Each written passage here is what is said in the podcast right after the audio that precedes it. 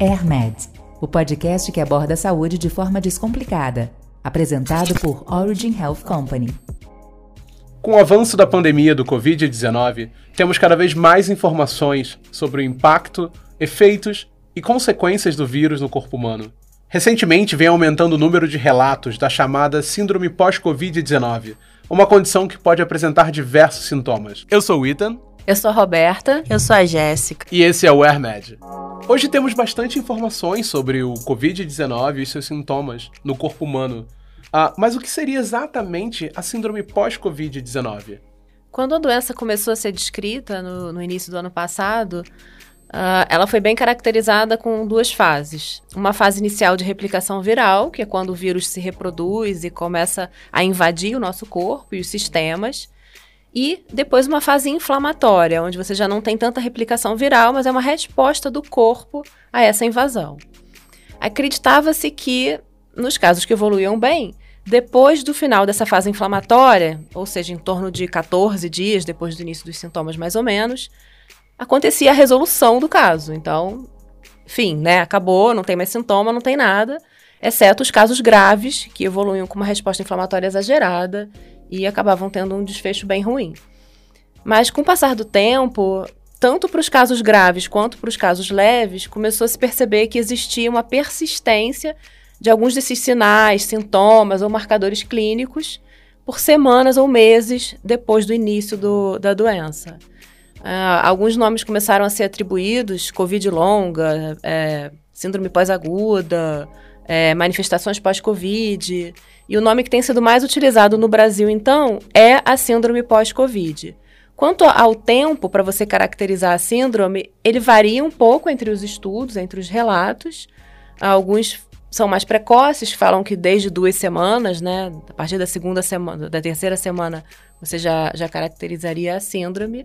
Mas a maioria dos estudos acaba filtrando em quatro semanas. Então, continuou com sintoma quatro semanas após o início do quadro da Covid-19 você já entraria nesse, nesse grupo de síndrome, síndrome pós-Covid. Pós isso. É, e é bom falar também que, embora ela seja mais frequentemente relatada em pacientes que tiveram Covid-19 de uma forma mais grave, ela também vem sido vi tem sido vista é, em pacientes que tiveram a forma moderada leve da doença. Ou seja, teve o Covid, você está tá disposto a desenvolver essa Exato, síndrome, né? não é mais restrito a essa questão da gravidade da, da patologia. Para contribuir com a nossa discussão, a gente traz aqui um áudio do professor infectologista da UFRJ, Edmilson Migovski, para contribuir um pouco com sua experiência de mundo real no caso. Quando eu fiz medicina, quase quatro décadas atrás, se dizia que a mononucleose infecciosa era a doença das mil faces. Eu ouso dizer que a Covid-19 é a doença das mil e uma faces. Isso porque é uma doença multiorgânica, de amplo espectro de sinais e sintomas. A cada momento eu me deparo com um novo sinal que até então não tinha sido descrito é, na Covid-19. E agora, para complicar mais ainda, a Covid crônica, né? Seria aquela, aquelas sinais e sintomas que se arrastam por mais do que quatro semanas. E a gente tem de toda sorte, infelizmente a fraqueza, a astenia, a dor né, das articulações, a falta de ar, tosse, e alguns pacientes têm necessidade de se manter o tempo todo em oxigênio terapia, o que é, aumenta ainda mais a morbidade. Você tem alterações do sistema nervoso central, como ansiedade, depressão e até mesmo alterações cognitivas, né, confusão mental, alteração do sono, também dor de cabeça, que também é algo que chama bastante atenção nessa síndrome pós-Covid-19. Também os pacientes se queixam de palpitações e dor torácica e também o risco aumentado para fenômenos tromboembólicos, ou seja, um risco aumentado de acidente vascular cerebral, um risco aumentado de é, infarto agudo do miocárdio. Eu mesmo tive um paciente que é de alto risco e fez é, trombose é, de pênis, teve um outro que fez trombose de rim, uma criança, e você pode ter também alterações renais a ponto de causar uma doença renal crônica. Por isso é fundamental ficar atento quanto a sinais e sintomas para procurar um médico e o médico tratar de imediato, tá bom? Obrigada, professor, pela sua participação. Como o próprio professor Edmilson comentou, Uh, existem muitos sintomas associados a essa síndrome pós-Covid. A gente já tem algum dado, algum estudo publicado sobre isso, sobre essa situação? Sim, a gente tem vários estudos publicados e recentemente saiu uma meta-análise, que é um estudo onde agrupa estudos já previamente publicados. Eu ia perguntar o que é uma meta-análise. é, e nessa meta-análise foram incluídos 15 estudos que incluíram pacientes acometidos por Covid-19 que foram avaliados duas semanas depois do início do primeiro primeiro sintoma. E o objetivo do estudo era relatar quais eram os sintomas mais comuns da síndrome pós-Covid. É, e aí a gente tem uma. Acho que foram quantos, Roberta? 55? Foram 55 sinais, sintomas e alterações é, alguns marcadores clínicos. Sim. Né? E aí a gente, eles relataram que dos os top 5, né, se a gente puder chamar assim, sintomas associados à síndrome pós-Covid foram fadiga, onde 58% dos pacientes do estudo é, apresentaram, uhum. é, dor de cabeça, onde 44% dos pacientes apresentaram, além de outros distúrbios, né, outros sintomas, como distúrbio de atenção em 27% dos pacientes dos estudos, é, perda de cabelo em 25% dos pacientes que, que foram estudados, né, e dispneia, que é a falta de ar, em 23% dos, dos pacientes do estudo.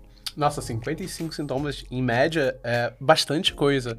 Por que, que a gente tem tão, tantos sintomas variados em, nas pessoas avaliadas? Bom, uh, ainda não existe uma resposta para isso, nenhum estudo ainda conseguiu entender o, o, motivo disso acontecer. Mas, de fato, as manifestações são variadas, elas podem acontecer uh, independente da, da gravidade da doença, é mais frequente em quem teve doença grave, e alguns fatores começam a aparecer para tentar explicar é, o porquê de algumas pessoas terem mais essa síndrome pós-Covid. Uhum. Então, por exemplo, é, já foi relatado que pacientes que têm cinco ou mais sintomas durante a fase aguda da doença, eles têm mais probabilidade de desenvolver a síndrome. É mais comum também em mulheres, a idade de 50 anos ou mais e sobrepeso também, além de algumas condições psiquiátricas. E também a gente tem alguns estudos que estão sendo desenvolvidos agora que estão avaliando alguns fatores preditivos, é, radiológicos, imunológicos, enzimáticos e metabólicos dos pacientes que tiveram Covid e desenvolveram a síndrome pós-Covid. Então a gente vai conseguir ter um panorama esperamos que em breve, é, de qual é essa alteração metabólica que pode propenciar o desenvolvimento dessa, dessa síndrome. É, eu até ia perguntar um pouco sobre, com tanto estudo que a gente está tendo agora sobre isso, já tem algum protocolo de tratamento definido para síndrome pós-Covid-19? Não, ainda não tem nenhum protocolo de tratamento definido é, de uma forma geral, né, que englobe todas as, as, essas 55 manifestações. Mas é muito importante que cada sintoma seja avaliado no paciente de forma individual. Uhum. E claro que numa abordagem também multidisciplinar, porque é importante não, não só envolver um médico para auxiliar no diagnóstico, mas também, dependendo do, do sintoma, é, são necessários outros profissionais, fisioterapeuta, nutricionista, psicólogo. Ou seja, acompanhamentos especializados por sintoma, né? Claro, é, é, é esse acompanhamento pós-Covid tem que ser individualizado e o tratamento sempre multidisciplinar para tentar reverter aquele quadro clínico do paciente. É, e como a Roberta já comentou, é muito importante também a gente é, focar no perfil do paciente, né? Se ele já tinha alguma condição clínica anterior ao COVID, porque isso é importante para o tratamento que você vai escolher para tratar os sintomas da síndrome pós-COVID. Uma coisa muito importante é, são os diagnósticos diferenciais, como a gente chama. Por quê? Quando o paciente tem um cansaço crônico, por exemplo, isso pode ser atribuído só a essa síndrome de fadiga crônica mesmo, mas ele pode ter também algum evoluído, por exemplo, a pneumonia dele evoluído mal e ele ter uma fibrose pulmonar. É que, por isso a importância da especialização. Que é uma alteração estrutural. Pode ter uma alteração estrutural cardíaca, desenvolver uma arritmia, uma insuficiência cardíaca. Então, é muito importante, dependendo dos sintomas, você realmente fazer uma investigação para entender qual é a causa de base da, daquela, daquela manifestação. Então, se o paciente tem falta de ar, você fizer um exame de imagem e ele tiver uma fibrose pulmonar, você já vai ter um outro nível de tratamento. Então, sempre tentar diferenciar se é uma doença estrutural ou se é só a síndrome pós-Covid. Por isso que é muito importante que se procure uh, atendimento, né, um, uma opinião profissional para cada um desses sintomas. Exatamente. Ainda mais com tanto sintoma que a gente tem apresentado em um período tão longo após ter sido acometido pela doença. Jéssica, recentemente você passou por um período de diagnóstico positivo de Covid-19. Você tem apresentado algum desse tipo de sintomas pós-Covid? Sim. É, eu ainda não voltei 100% com o meu olfato e com o meu paladar. É, eu acho que isso. A gente estava até conversando mais cedo, é a Roberta. E, assim, é uma questão de sobrevivência, o olfato e o paladar. Eu não consigo dizer, por exemplo, se tem alguma coisa queimando no fogo, e isso é extremamente desconfortável. Nossa. E alguns cheiros também, é, eu passei a sentir de formas diferentes. Então, por exemplo, algum, eu tenho uma sensibilidade absurda agora ao cheiro de alho frito é, é muito forte e chega a ser insuportável. Algumas, a, alguns conhecidos meus que também desenvolveram esse tipo de, de problema, né, no pós-Covid, eles relataram que, por exemplo, cheiro de refrigerante se tornou diferente, o gosto do refrigerante, e isso impede eles de continuarem tomando. Então eles simplesmente pararam de tomar, porque a sua memória afetiva, né? Nossa, como era antes. Era bom, né? É, já não é a mesma coisa, então. E, e para você ver como é variável, né? Isso varia muito, acho que até do sistema da pessoa e como que você passa por isso. Sim. Já tem quanto tempo que você teve o diagnóstico? O meu diagnóstico foi na segunda semana de fevereiro, e aí eu passei as duas semanas é, tradicionais, né, de, de tempo de Covid. Então, no final de fevereiro eu já estava é, sem o vírus, sem a inflamação, sem. Então a gente já tem aproximadamente aí três meses. Sim.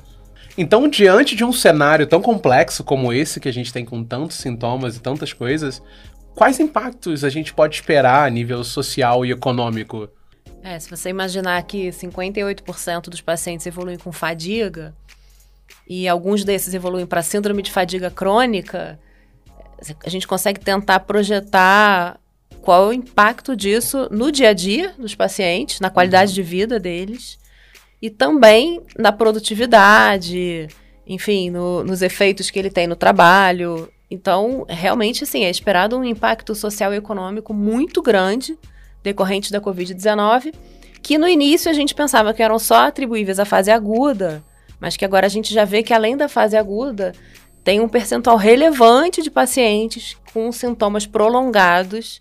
Isso realmente é esperado um impacto bem importante econômico, social e na qualidade de vida dos pacientes. Então, definitivamente, podemos esperar um impacto muito além do que só a saúde, né? Também a níveis econômicos e na produtividade de uma forma geral. Sim, esse impacto já foi bastante visto né, pelo mundo inteiro durante a fase aguda da doença, com a superlotação dos hospitais, esgotamento dos serviços de saúde, é, quarentena, lockdown, tudo isso já gerou uma crise econômica enorme. E, além disso, agora a gente está diante da síndrome pós-Covid, que vai acarretar ainda é, um problema crônico para esse grupo de pacientes que desenvolvem a síndrome. Por quê? Porque eles vão ter impacto na qualidade de vida, vão ter perda de produtividade, provavelmente. Isso também impacta a economia, além do impacto social de tanta gente acometida pela síndrome. E além do impacto da Covid-19, no próximo episódio a gente vai discutir e entender também o impacto da pandemia em outras doenças agudas como se comportaram os pacientes que tiveram infarto, AVC, outras doenças agudas durante a pandemia e também o impacto nas doenças crônicas. Então, pacientes com câncer, por exemplo, tiveram seus tratamentos atrasados, seu diagnóstico atrasado. Então, além do impacto da Covid-19, no próximo episódio a gente discute qual é o efeito disso também na saúde de uma forma geral. Uma chamada imperdível para o próximo episódio. Muito obrigado, Roberta. Muito obrigada, obrigada Jéssica. Obrigada, gente. Esse foi o AirMed dessa semana. Obrigado e até a próxima. Você ouviu AirMed, o podcast que aborda a saúde de forma descomplicada, apresentado por Origin Health Company. Para continuar acompanhando o nosso conteúdo, siga a Origin nas redes sociais, originhealth.br.